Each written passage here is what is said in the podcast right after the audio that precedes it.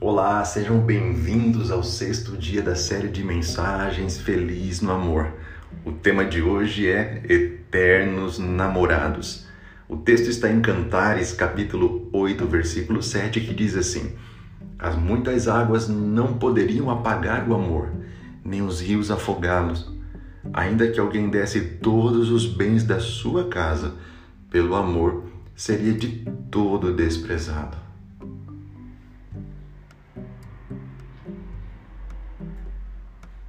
Quantos casais não sabem mais o que é namorar ou sair de casa de mãos dadas? O romantismo não é privilégio dos casais mais jovens, pois o coração apaixonado jamais envelhece.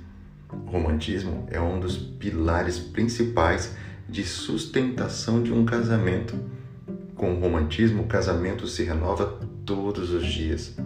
Com o romantismo, o processo de conquista é constante de fazer a pessoa amada entender que é a pessoa mais importante do mundo. No período de namoro é fácil colocar o romantismo em prática. Presentes, elogios, bilhetinhos, cartas de amor, palavras de incentivo, demonstrações de carinho e afeto. No entanto, depois de casados, muitos casais desaprendem a namorar.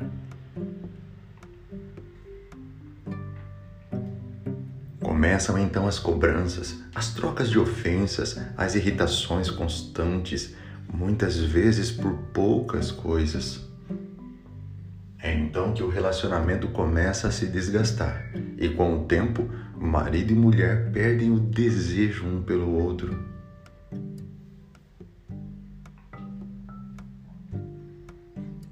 Há quanto tempo você não diz eu te amo para a pessoa amada? Talvez nos últimos anos você tenha se dedicado mais a outras coisas como trabalho, amizades, futebol, sair sempre sozinho, horas em frente à TV.